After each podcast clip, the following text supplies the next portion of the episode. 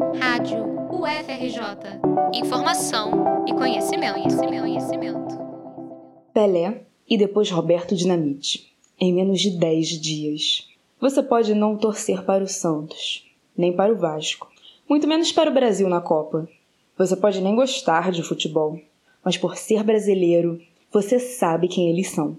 Todo mundo sabe. Afinal, eles são ídolos. Para mim e para o futebol inteiro, o Pelé, sem dúvida alguma, representa um Big Bang no futebol. É, existia um futebol antes e existia um futebol depois do Pelé.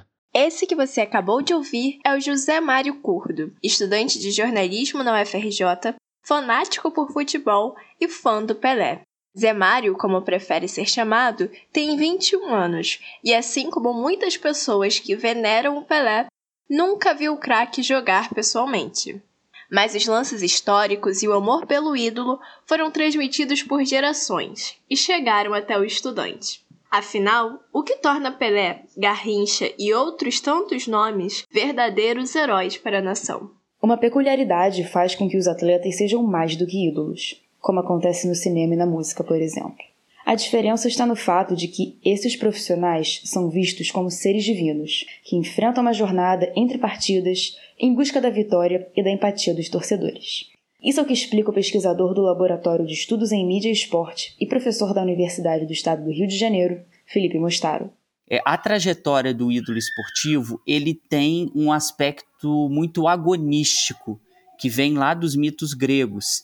Ele vai até o fim, até as últimas consequências. Então, ele vai jogar mesmo que machucado, ele vai sempre redimir a sociedade de algo que a sociedade precisa que seja redimido mais do que o país precisava se redimir. Quando chegou ao Brasil, no fim do século XIX, o futebol era praticamente restrito à elite branca. Os negros, embora já jogassem, só foram oficialmente aceitos no esporte em 1924. No entanto, isso não acabou com o preconceito que os atletas sofriam em um país racista, que foi um dos últimos a abolir a escravidão e cuja elite acreditava que o progresso só viria com uma população embranquecida. O contraponto a essa visão era a teoria de Gilberto Freire, de que a miscigenação era o motor para a modernização do Brasil. É do intelectual pernambucano, autor de Casa Grande Sanzala, o influente ensaio Futebol Mulato, de 1938, que advoga em favor da ginga, que seria característica do jogador brasileiro. Mas para que essa teoria ganhasse força, faltava algo que fizesse com que ela, de fato, chegasse às pessoas. É aí que entra o futebol, mais especificamente a Copa de 1938, na qual o Brasil ficou em terceiro lugar e despertou a atenção de todo mundo. Nessa competição, Leônidas da Silva, um artilheiro preto, marcou sete gols. O jogador conquistou tanto prestígio que o seu apelido Diamante Negro passou a dar nome ao chocolate. E com a boa colocação de 38, a Copa seguinte, em 1950, foi marcada pela expectativa de uma vitória do Brasil. Algo que até então era raro em um país marcado pelo complexo de vira-latas. Mas essa festa duraria pouco. Na final contra o Uruguai, no Maracanã, o Brasil perdeu de 2 a 1 e a sensação de fracasso tomou conta do país. A culpa, é claro, caiu sobre os jogadores negros, reforçando todos os preconceitos raciais. É na Copa de 58 que esse cenário muda. Em uma final na Suécia, o Brasil ganha de 5 a 2 dos donos da casa. Os responsáveis pela vitória foram Zagallo, com um gol, Vavá, com dois, e, é claro, Pelé, com dois gols também.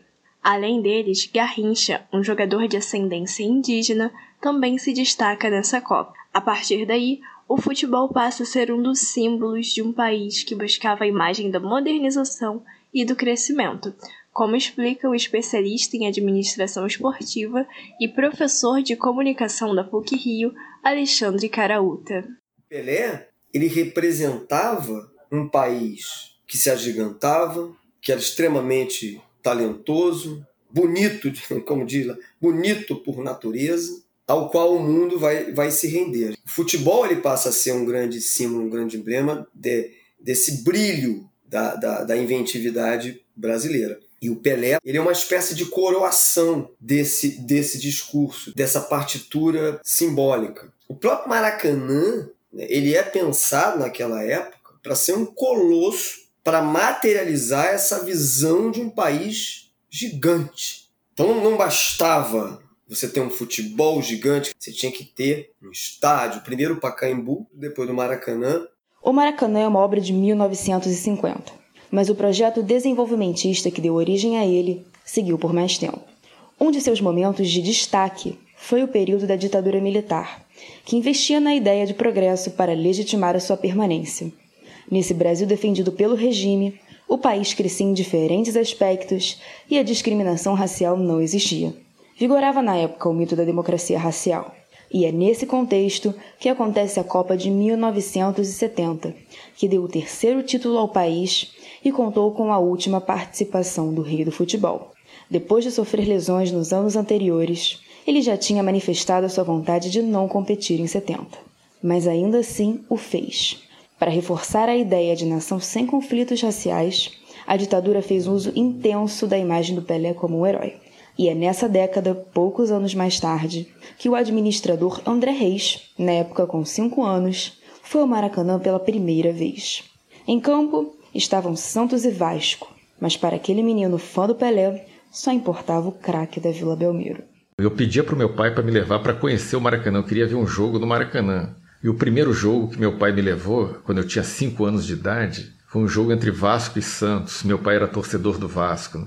Ah, o motivo dele ter me levado, escolheu esse jogo a dedo, porque era um jogo que o Pelé está presente. Então, o Pelé virou, o jogo em si virou atração secundária. Eu fui lá, além de conhecer o Maracanã, eu queria ver o Pelé jogando em campo, que todo mundo falava. Aos cinco anos, era o cara que eu mais ouvia falar do esporte, assim. Eu, como garotinho de cinco anos, era o Pelé. Aí eu me lembro que cinco anos, meu pai e minha mãe foram na, comigo, sentaram na arquibancada, né? Minha mãe super preocupada, porque eu era, uma criança de cinco anos, preocupada de eu me perder lá.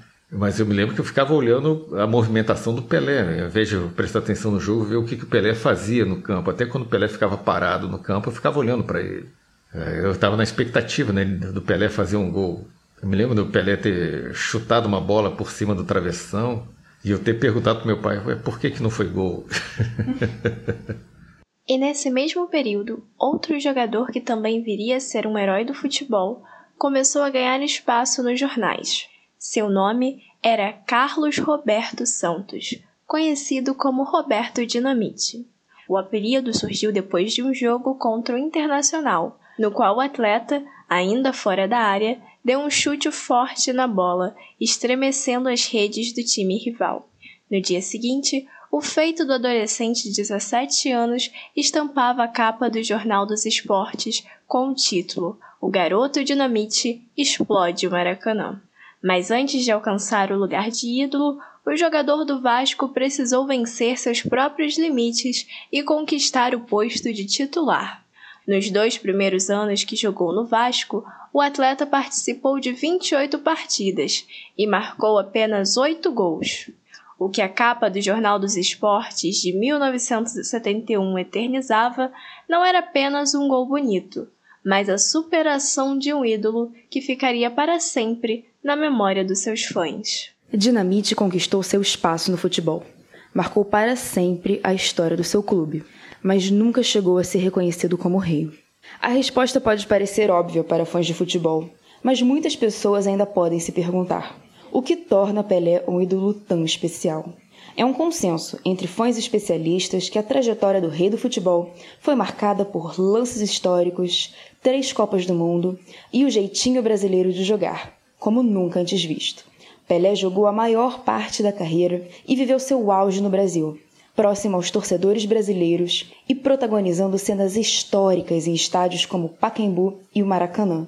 E a história passa de geração a geração. Pelé jogou numa época, ele pegou a transição do rádio para a televisão. Então tem muitos jogos do Pelé que ninguém nunca viu mas nós temos vários outros jogos do Pelé que a gente tem as imagens para poder mostrar até hoje. Então, numa sociedade baseada na imagem, é mais fácil você mostrar para alguém quem foi o Pelé como jogador, os gols espetaculares, os lances maravilhosos que ele fez.